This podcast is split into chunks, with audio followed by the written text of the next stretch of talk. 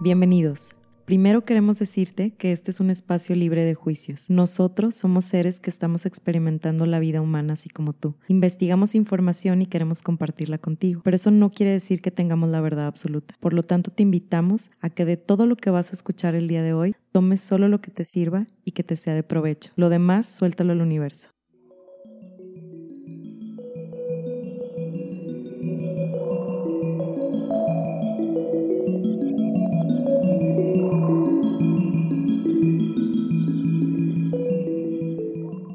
Bienvenidos. Hola. Hola de nuevo. Buenas, buenas. Yo soy Telma. bueno, mi nombre es Telma. Ay, perdón. Perdón. Yo soy Marlene, mi nombre es Marlene. Y eh, bueno, pues este, en este capítulo vamos a tratar el tema de las heridas del alma. Sí. Basado en este libro. En las cinco heridas que nos impiden ser uno mismo, de Liz Bourbeau. Liz Bourbeau es una, eh, una mujer canadiense que estuvo muy metida en el tema de, metafísica y de conciencia y inspirada en, libros y en actividades que ella hizo, este, realizó eh, varios libros y entre ellos el de las cinco heridas del alma, que en mi caso es un tema que a mí me impactó muchísimo desde que lo leí. Creo que fue de los libros, todos los libros te marcan, este, pero este sí fue como que un antes y un después y a raíz de eso nacieron los grupos, los grupos y los talleres de self-healing. O sea, sí fue como que el motivo de que naciera self-healing. Wow, no sabía. Sí, sí, ese, entonces es de mis libros favoritos y de mis temas favoritos. Por eso dices que lo conoces súper bien. Lo conozco, lo domino. ok, bueno, eh, las cinco heridas son rechazo, abandono, humillación, traición, injusticia. Y esta Liz menciona que cada herida que tenemos se manifiesta hasta en el tipo de cuerpo, en el tipo de, comidas que te gustan. De conducta, cómo te comportas, cómo hablas incluso. Y, las cosas que te impiden también como lograr o, o, las cosas a las que puedes estar como destinados a hacer, algo así. Exacto, yo lo entiendo como que las heridas del alma son parte de nuestro propósito de evolución espiritual. O sea, sí, sí considero que todos al menos venimos mínimo a experimentar dos heridas y a integrarlas y a transformarlas a través de la experiencia de vida. Entonces, la autora Liz Bourbon nos dice que a través de sus observaciones descubrió que todo el sufrimiento del ser humano se reduce en esas cinco heridas. ¿sí? Entonces, cada herida tiene como que sus características, lo que decías tú, y las podemos detectar a través de conductas, forma como hablamos, lo que comemos, cómo nos vestimos, ¿sí? Entonces, ahorita lo que queremos en este programa, pues es más o menos platicar qué son, cómo impactan en tu vida también, o sea, porque pues puedes decir, ah, sí tengo la herida, pero luego qué. Sí, es que te das cuenta como, por ejemplo, yo que, que tengo la herida de rechazo y la de abandono, entonces ya me voy dando cuenta en mi día a día cuando tengo cierta situación y ya digo, ah, es por mi herida. O sea, me está doliendo como me duele por mi herida. Entonces sé que tengo que actuar sobre esa situación en base a eso. A lo mejor irme al, a lo polar, ¿no? De que, o saber de que, oye, ok, me están rechazando, pero no tiene nada de malo. No sé cómo. Claro, es, es, es un tema la autora también dice que es un tema de perspectiva, ¿sí? Todo, nosotros, la herida es, imagínense, como unos lentes, es como un filtro, ¿sí? Mm. Entonces, si tú te pones unos lentes con un filtro amarillo, no sé si les ha tocado, de que amarillo, azul, empiezas a ver todo azul, ¿no? Entonces, cuando tú, cuando tú traes la herida activa, todos tenemos heridas, ¿sí? A veces tenemos activas unas, a veces otras. Entonces, ¿qué nos va, cómo vamos a identificar cuál es la herida que nos está molestando o que está activa a través de cómo nos comportamos? ¿sí? Y mientras tengamos la herida activa, vamos a estar viendo a través de ese filtro. Entonces, todo nos va a parecer, como dices tú, si tengo activa la herida del rechazo, todo nos va a parecer un rechazo, porque es mucho de perspectiva. ¿Cómo, ¿Cómo nace la herida? ¿Cómo nace la herida? Bueno, la herida, como les decía, todos tenemos heridas y, la autora habla como de un proceso de donde se activa, ¿sí? Porque básicamente las heridas están ahí como un potencial. Ok. Ok, entonces a través de las situaciones que vivimos las vamos activando. Y esto pasa entre la concepción y los primeros siete años de vida. Okay. Todo pasa ahí. Todo pasa ahí, sí, o sea, sí. Todo se marca ahí. Y sí tiene sentido porque este, este proceso lo divide en cuatro etapas, ¿sí? Ella dice que primero entramos en la etapa de alegría, que es cuando nacemos, que somos bebés, que somos felices de ser quienes somos. Cuando que no conocemos nada.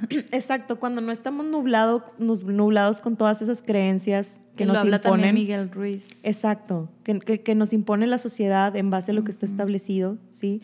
Entonces, habíamos hablado de que en, el capítulo anterior, de que nosotros elegíamos el contexto y la familia para, para vivir nuestros retos de evolución espiritual. Ajá, con un, un propósito. Con un propósito. Entonces nosotros vamos a elegir papás que tengan las mismas heridas que nosotros queremos trabajar o integrar. o, papás que vayan a actuar de cierta manera que nos van a ocasionar esas heridas. Exacto. Entonces dice, nacemos felices de, ser quienes somos, somos bebés, y ya pone el ejemplo de que un bebé no está preocupado por su peso, ni por cómo se ve. Mm. O sea, si es niño y trae un moño, no te va a cuestionar de que, ah, no, porque es de niñas. O sea, entonces ese es vivir la alegría de ser quien eres, ¿no? Sí, qué bonito. Qué bonito. Siento que es cuando estamos más conectados con, nuestro, con nuestra esencia, ¿no? Con nuestro espíritu. Posteriormente a eso, vamos, vamos viviendo y vamos experimentando con otros seres humanos, nuestra familia, nuestros papás, que son nuestros más grandes maestros espirituales. Conforme vayamos explorando, nos vamos a ir dando cuenta de eso entramos en una etapa de dolor cuando nos damos cuenta que no vamos a ser aceptados tal cual somos. ¿sí? Que si lloramos mucho, que si hacemos berrinche, entonces papá y mamá incluso nos dicen de que si haces eso yo ya no te voy a querer. Eso es lo peor que le puedes decir a un hijo. ¿Sí? Sí, Es lo condicionar el amor. Que pues igual y ellos también hablan a través de, lo sus heridas. Exacto, era lo que te decía. O sea, nosotros vamos a elegir, tú elegiste desde otros planos a tus papás, ¿sí? Tú elegiste desde otros planos, planos, vas a decir, yo quiero nacer con esta mamá que es de este carácter y tiene estas conductas y me va a hacer esto. Todo eso para que tú integres un aprendizaje. Y quiero como agregar esto, yo sé que puede ser algo complicado de entender porque a lo mejor hay personas que han vivido situaciones ah, aparentemente muy complicadas en relación con sus papás que que sí puede ser difícil a lo mejor escuchar ese tipo de cosas, de que como yo pude haber elegido que me hicieran ese daño, pero les invitamos a que escuchen un poquito más. Este, este libro y este tema les va a ayudar a comprender un poquito más esas situaciones y, y a verlo como de otra manera, que no sea el sufrimiento, ¿no? Como pasar esa, esa etapa que, que vivieron. El hacerlos conscientes de que ustedes eligieron el contexto, la familia y la situación en la que están, no es para juzgarlos ni para decir tú tienes la culpa, sino más bien es para regresarles esa responsabilidad. Responsabilidad me refiero a esa capacidad de respuesta sobre lo que estás viviendo. Si nosotros culpamos o le dejamos eh, la responsabilidad a alguien más de nuestros resultados, pues entonces vamos a tener que estar esperando a que esa persona quiera hacer un cambio para nosotros ver un cambio en nuestros resultados. Y eso puede pasar y no puede pasar. Entonces, aquí lo importante es que al hacer consciente esto, retomen esa capacidad de respuesta y ustedes siendo responsables creen, creen un, contexto diferente, sí. Y vivan la experiencia de vida desde otro, desde otro ángulo diferente, ya no a través del dolor o del castigo. Pero eso lo vamos a ir viendo poco a poco este, a través del programa, ¿sí? Entonces, les digo, entramos a una etapa de dolor donde sabemos que no vamos a ser aceptados tal cual somos y a partir de ahí entramos en crisis. ¿sí? Dicen que en la etapa de crisis, o dice la autora que es como a los tres años, entonces es cuando hacen más berrinches, mucha gente le dice los terribles tres. Entonces, los terribles dos, ¿no? Los terribles dos y, ah, ah sí, cierto, los terribles dos. Entonces, entre los dos y los tres años es la etapa de crisis donde nos negamos a hacer ese cambio. a muy complicado los niños. A perder esa autenticidad. ¿Sí? Y eh, hay gente que se queda en esa etapa, dice la autora también, que es gente muy berrinchuda, que crece y es este, rebelde, por así decirlo. Y posteriormente entramos a la última etapa, que es la etapa de transformación, ¿sí? En esta etapa, dice la autora que creamos una máscara. Una máscara, me refiero a una forma de conducta o personalidad, pensando que esa máscara...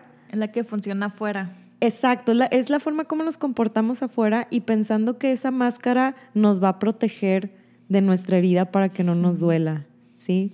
Pero también la autora dice, hace una analogía muy padre de las heridas del alma con una herida física. Entonces te dice, ¿qué pasa si tú tienes, no sé, por ejemplo, una herida en el brazo y en lugar de sanarla y, limpiarla, te pones un trapo encima, ¿no? Que el trapo vendría siendo la máscara.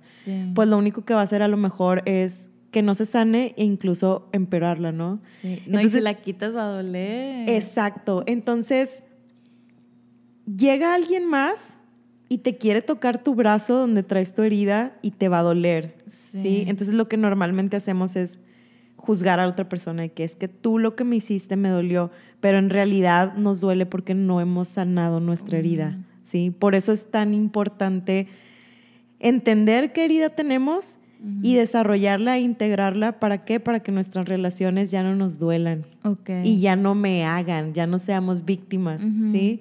Si se fijan, las víctimas son las personas que no tienen responsabilidad.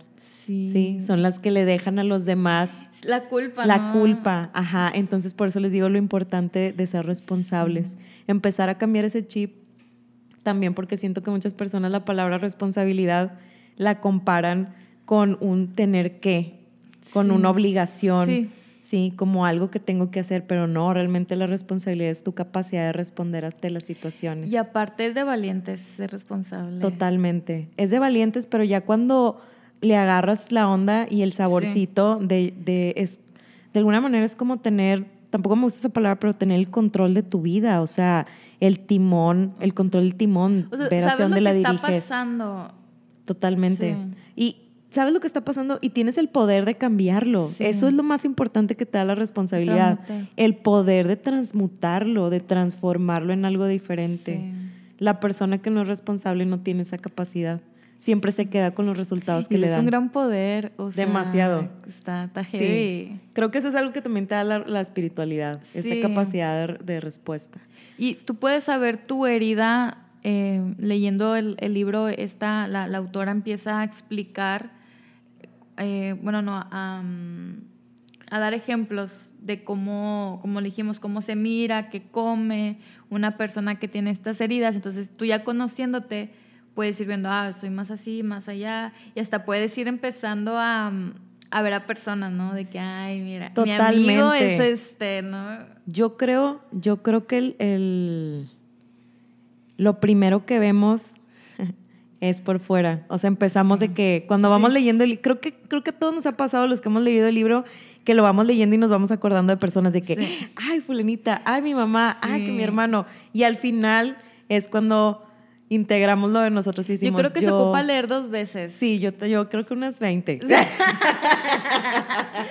bueno, mínimo dos veces. O sea, la, la primera como para ver, ok, la herida se trata de tal, tal, tal, tal, y lo ya como para ir viendo qué eres tú y otras 20 mil veces para terminar de comprender. Sí, yo creo que en cada etapa de tu vida o a ciertos años, creo que es importante volver a leer ciertas cosas, volver a ver ciertas películas, lo que decíamos, ciertos videos o así, y vamos, nosotros siempre estamos cambiando, entonces como cambiamos de perspectiva y de situación, va a cambiar la forma como vemos las cosas, ¿sí? Y, y justamente de eso habla también Liz Borbosa, nos dice que las heridas son, pueden ser simbólicas o reales, ¿sí? Mm. Porque mucha gente se asusta. Desgraciadamente, el contexto en el que vivimos no nos deja ser vulnerables porque nos dice que es malo o ser débil es malo, ¿sí? Que ahí les recomiendo mucho ver a, Brené Brown, que habla oh, de la vulnerabilidad neta que te pasa. Y ella es una ella es una investigadora aparte o sea para las personas que se dicen ser científicas. Sí ahí ella les ella es científica a ella le, encanta usar el método ajá este métodos científicos.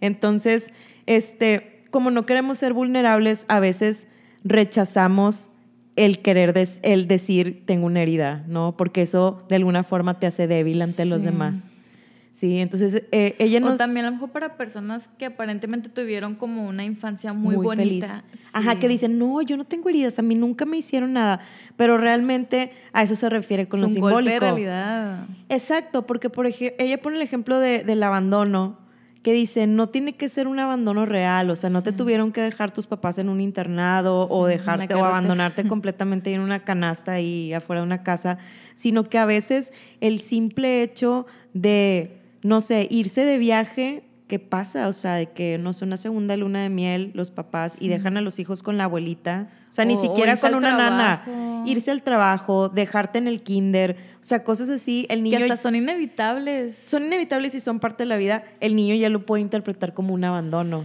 Sí. Entonces de ahí vienen las heridas simbólicas. Que eso también es muy interesante que sepan para que no pues sí, o sea, no rechacen su herida, por así decirlo, porque el rechazarla, yo creo que el primer paso es darse cuenta que todos tenemos heridas.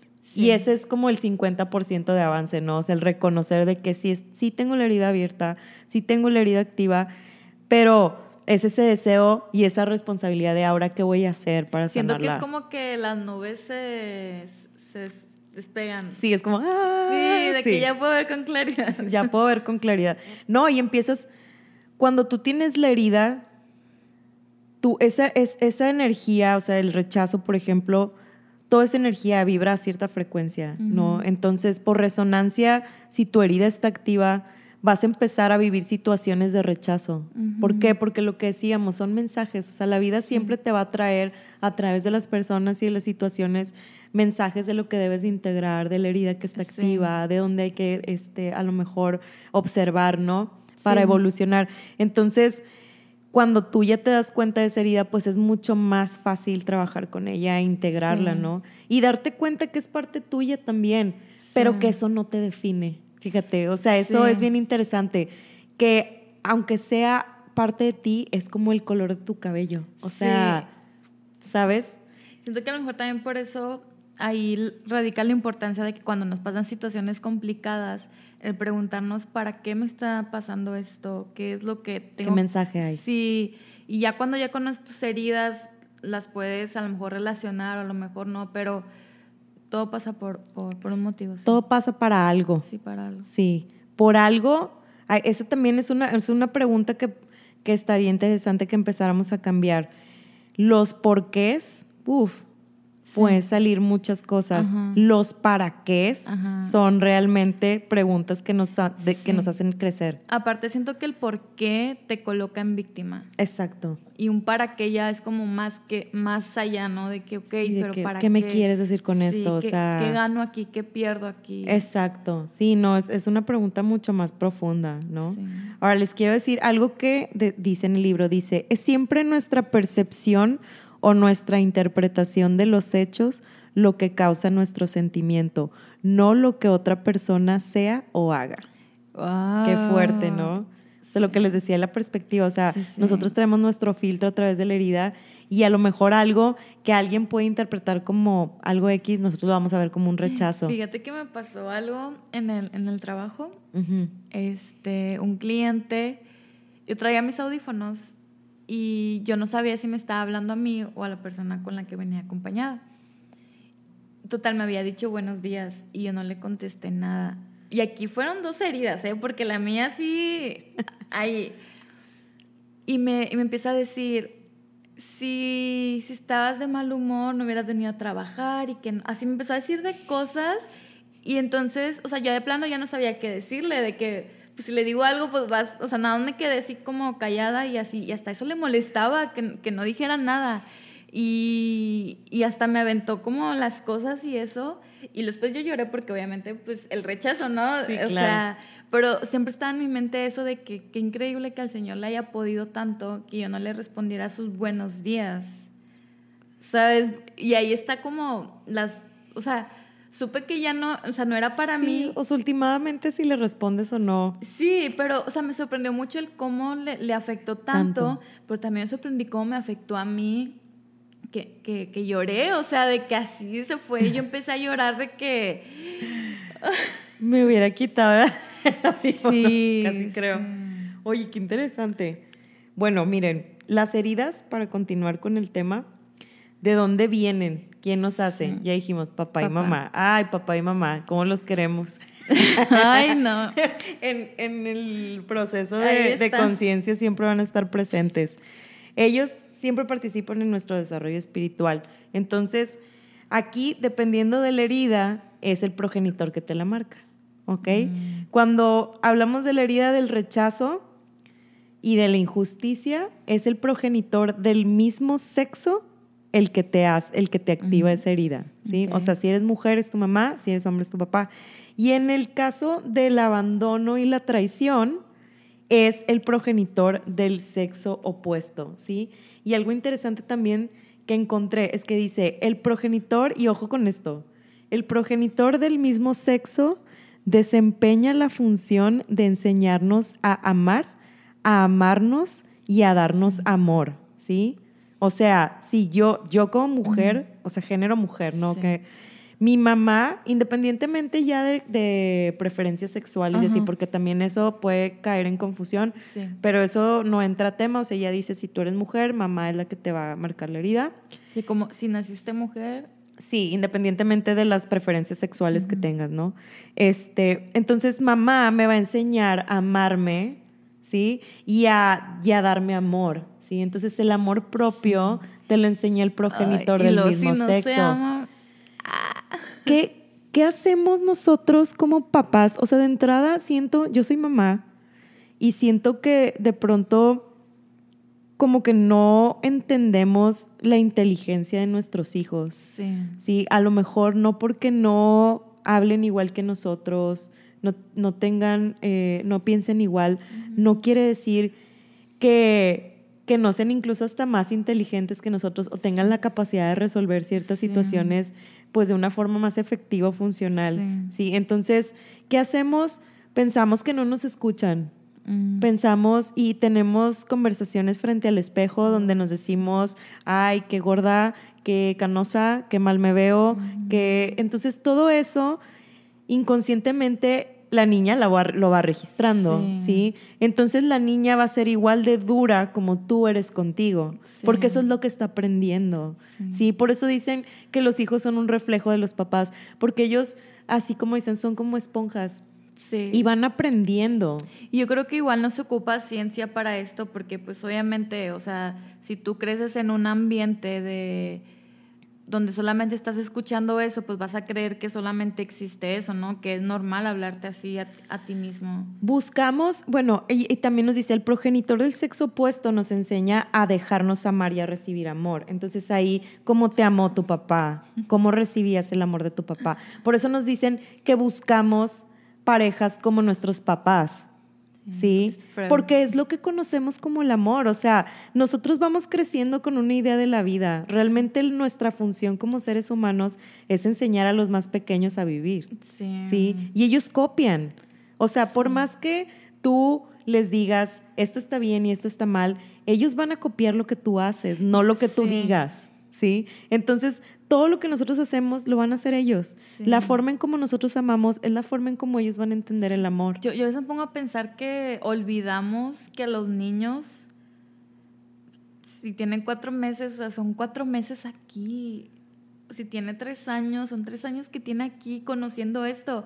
Yo tengo 23 años conociendo esto y no sé nada, o sea, porque somos tan duros con ellos. O sea, tenemos que ser empáticos, amorosos con ellos y, entenderlos de que, oye, pues es que si está agarrando esto que para ti es súper valioso, pues es que tú ya le pusiste un concepto, un algo a eso, no tienes por qué ser tan dura con, con el niño, ¿no? Él está experimentando igual que nosotros, pero de una manera todavía más pues tiene un poquito tiempo aquí en la tierra. O sea, eso se me hace bien loco. O sea, eso sí de que me malviejo con eso de que, qué pedo, o sea, con el, con el Queremos que nos lean la mente, queremos que piensen como nosotros cuando nosotros ya tenemos 30, 40 años viviendo la experiencia humana y ellos son nuevos, o sea, ellos están aprendiendo de nosotros. Y nosotros los juzgamos duro. Bastante. Duro. Pero bueno, ahora, eh, aquí está interesante lo que acabamos de decir, decir, o sea, cómo, cómo se ama mi mamá, o sea, cómo se ama y cómo ama mi papá, cómo me ama mi papá, para ver y ver cómo reflejamos eso que vivíamos de niños. O sea, ¿qué concepto tengo del amor para empezar? ¿Sí? Porque la relación que tenían papá y mamá, o sea, imagínate una mamá que dice, me quedo aquí donde me pegan por amor a mis hijos. Entonces tu hijo va a tener el concepto de amor es violencia. Y va a buscar violencia. No, y aparte también ya te vas todavía más lejos de que qué heridas trae con sus papás, qué vivencias tuvo, o sea, obviamente te va, aunque, aunque la mamá o el papá no quiera hacerlo, te va a educar la manera en la que fue educado y así Exacto, se o sea, también nosotros, es, esto que estamos diciendo no quiere decir de que, ah, tu papá y tu mamá tienen la culpa de todo. No, es también para que seamos compasivos y entendamos que nuestros papás también funcionan en base a lo que les enseñaron. Ellos solamente están replicando lo que les enseñaron. ¿sí? Y, y ahí ya comprendes el por qué actuaron de esa de manera. cierta manera. O sea, y siento que ya cuando puedes comprender a alguien es cuando ya puedes perdonar, cuando puedes soltar y es como que te entiendo. Y yo creo que a lo mejor entre más grande vas siendo, más fácil te puede ir haciendo, o al menos no se puede depender, porque pues ya sabes, ¿no? Como tú, todo lo que has como vivido, todo lo duro que es la vida, ¿no? Te das cuenta de lo complicado que a lo mejor a veces pueden ser ciertas situaciones. Dices, madres, o sea, obviamente cuando yo era niña no podía comprender que mis papás tenían, eh, no sé, a lo mejor problemas con el dinero que les causaba cierta frustración, que terminaba de que ellos estando enojados y nunca era queriéndome hacer daño a mí o, o a ustedes o lo que sea, ¿no? O sea, ellos ya estaban de que su cabeza en otra parte y, Está complicado. Yo siempre les pongo el ejemplo de no le puedes pedir peras al rosal. Sí. O sea, a veces, a veces confiamos y, que, y, creemos mucho en, las personas, pero las personas solamente van a actuar según su nivel de conciencia. Y está bien. Ajá. ¿Sabes? O sea, solamente pueden dar lo que conocen. Imagínate si tu mamá no recibió abrazos, no recibió amor, tenía una mamá fría y que venía de una guerra a lo mejor o de una revolución o así, porque venimos de eso. O sea, si, si, vamos buscando nuestro árbol genealógico, venimos de guerras, venimos de revoluciones, venimos de muchas cosas muy fuertes. Entonces, antes incluso, o sea, a mí me toca platicar de pronto con mis tías o así, nos decían, oye, es que algunas familias pues tenías 10 hijos y, cuidabas a los primeros dos y luego los demás hermanos iban cuidando a los que siguen. Tú también, o sea, si tú le preguntas, si les preguntamos a nuestras abuelas cómo es que están con nuestros abuelos, la mayoría fueron matrimonios de que arreglados, se la robaron, este, cosas así. Entonces, fíjense desde dónde viene todo eso. O sea, todo eso lo traemos cargando y todo eso impacta. Además de todo lo que traemos de vidas pasadas, de de vidas paralelas. O sea, hay mucho, mucha tarea. Pero bueno, al, al tú conocer tus heridas, al intentar sanarlas, al sanarlas, tú logras limpiar, liberar siete generaciones arriba y siete abajo. Sí, más o menos. Sí, algo así. Por ahí. Entonces, se trata de... Cortar patrones. Sí, poner un alto, poner límites y sí se, sí se puede limpiar, sí, sí, sí puedes si puedes tener un cambio positivo en tu vida al momento de, sanar las, las, heridas. Totalmente. Ahora, la, la, autora también dice que tenemos dos opciones cuando somos niños este, y nos educan nuestros papás. Una es replicar inconscientemente, o sea, sigo el patrón de mi papá, o rehusarlo total, totalmente como modelo seguir. O sea, de que no me gustó cómo me trató mi papá y hago todo lo contrario. Pero si te fijas, son los, nos vamos a los extremos. El rechazo va dirigido a la herida de no creer en el derecho a existir. O sea, que no merezco estar en este mundo. ¿ok? Es importante que sepan eso porque ahorita en las características tiene mucho que ver con eso. O sea, el, modo de conducta de, la herida tiene mucho que ver a la herida principal, ¿sí? O a lo que marca. En el caso del abandono, quiere decir que fue un niño que le faltó afecto o recibió cariños fríos, ¿sí? Ahora, en el tema de la humillación, que ese no dijimos quién era el que te marcaba la herida. En la humillación no es ni el sexo opuesto ni, ni el mismo sexo, sino que eh, es la persona que te cría. ¿Sí? O sea, incluso puede ser una abuelita, puede ser un abuelito. Del rechazo, ¿cómo es que también es cuando esperas que sea de un sexo y es del otro? Ah, bueno. Y muy común. Eso habla de la concepción. O sea, en el caso del rechazo, una herida que se puede marcar eh, es cuando nosotros no estamos preparados para ser papás y llega un embarazo a lo mejor no, no deseado. Ahí, ya desde ahí, o sea, cuando nosotros decimos, ay, híjoles, o sea, es que este no es el momento o así, que puede ser una sensación momentánea, desde ahí ya se está marcando una herida de rechazo. ¿Ok? Entonces, en el, en el caso de la humillación, lo que experimentó el niño fue haber sido humillado por haber experimentado placer, ¿sí? La humillación tiene mucho que ver con la vergüenza, con temas tabús. La, la injusticia es una evolución de la herida del rechazo. Mm. ¿Qué pasa? El niño se siente rechazado y empieza a tratar de ser perfecto. Empieza a hacer, tratar de hacer todo bien para que mis papás me acepten y me amen porque siente el rechazo de mis papás. Normalmente son papás muy fríos, este, muy, muy... Como en la película de Turning Red, ¿sí la viste? Sí. Ah. Entonces, ¿qué es lo que es el niño? Empieza a querer ser perfecto y cuando se da cuenta y sigue percibiendo el mismo rechazo, ya lo ve como una injusticia. Porque Ujú. dice, ¿por qué si yo hago todo lo que es perfecto, porque si Sí. soy perfecto, aún así me Ah, rechazas? no Entonces me ya le parece injusto, sí. Mm. Ya ahí brinca y evoluciona la herida de la injusticia. Qué Wow, interesante, ¿verdad? sí. Y en el caso del abandono, evoluciona a la herida de traición. Oh. ¿sí? Entonces, ¿cómo puedo detectar mi herida? Lo que decía Marlene, la autora nos da, nos dice que a través de la conducta, a través de las preferencias de alimentación, el vocabulario, enfermedades que presentan, porque este, nosotros hablamos también o vamos a hablar de cómo las emociones afectan las enfermedades, o sea, nos impactan en las enfermedades que tenemos Y o cómo se como relacionan ¿no? De que el cuerpo habla lo, lo que la men- lo que la mente calla o lo que el cuerpo calla, ¿no?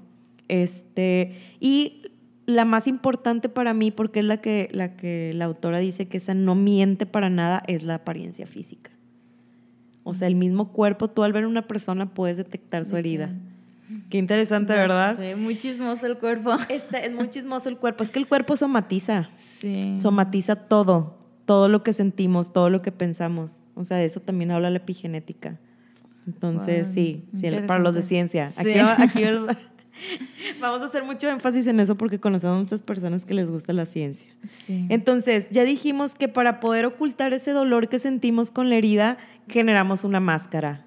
¿sí? Entonces, la máscara es nuestro mayor miedo, ¿sí? Según la herida. Entonces, cada herida eh, tiene un miedo específico, ¿sí? Algo que, los, que, que es como que su miedo más grande, Sí. ¿no? En el caso del rechazo, es el pánico. Y la, y la máscara es la máscara de huidizo. O Oh. sea, ellos huyen. ya van a empezar a salir aquí. Ya sé. En el caso del abandono, es la soledad, su mayor miedo, y la máscara que generan es la del dependiente, ¿sí? Los needies. Ay, no. En el caso de la humillación, el mayor miedo es la libertad, ¿sí? O sea, entonces en ese caso, si eres una persona con la herida de humillación y... tu mayor miedo es a ser libre y tus conductas van a generar que no seas libre. Entonces aquí en el caso sería como buscar tu libertad, hacer cosas que te hagan sentir libre. Exacto, pero la, pero la herida, fíjate, le- la máscara se pone, se- la herida al doler, nosotros nos ponemos la máscara y usamos el masoquismo para no obtener esa libertad. Ok. Entonces tú, una persona con la herida de humillación, es masoquista, va a buscar cómo quitarse esa libertad porque le tiene miedo. ¿Sí? Porque nunca lo ha probado. O Porque supo, porque, vaya, no porque no la haya probado, sino porque es parte de lo que vivió de lo que este, pidió vivir, ¿sí? Es lo que va a trabajar en esta vida. Las heridas son parte de tu proyecto de Me alma. mucho esto. Ay, a mí también. Este, la traición, el miedo a, las personas que tienen la herida de traición, el- su mayor miedo es la disociación, o sea, la separación, ¿sí? Tienen miedo a los finales, porque eso lo Mm. perciben como una separación, ¿sí? Pero acuérdense que para poder evolucionar, esto, es- eso es parte del principio del ritmo también, o sea, algo tiene que morir para que otra cosa nazca. Sí. Esos son los cierres de ciclo. Mientras nos quedemos atascados y no cerremos un ciclo, pues difícilmente se va a poder, poder abrir esa otra Sí. puerta, ¿no? Por la que pues eh, tenemos que pasar. Y en la injusticia, su mayor miedo, el mayor miedo de, los, de, de la herida de injusticia es la frialdad. Y la máscara que se ponen es la de rigidez. Entonces, si ustedes se fijan, es una paradoja la herida. Sí. ¿sí? Porque la máscara que se ponen O sea, es, es como lo que los aleja o de su mayor miedo. No sé si, si, me doy a entender. O sea, es una paradoja y ahorita lo vamos a ver que, por ejemplo, las personas con injusticia tienen mucho miedo a la frialdad de los demás, pero a la vez ellos por ese miedo se ponen rígidos y son fríos. Sí. ¿sí? Entonces te fijas cómo ahí también funciona la correspondencia. Sí. De que nos espejeamos. ¿Sí? Entonces, ahora sí vamos a entrar a las características. ¿Cómo es que todo se conecta? A mí se me hace bien loco eso. De que ni está conectado, pero está conectado. Todos somos uno. No se vayan a perder la segunda parte del programa de las heridas del alma, porque ahora sí vamos a ir directo con las características de conducta, la forma como hablan y comen, para que cada quien identifique cuál es la herida que tiene activa y obviamente cómo vamos a sanarla.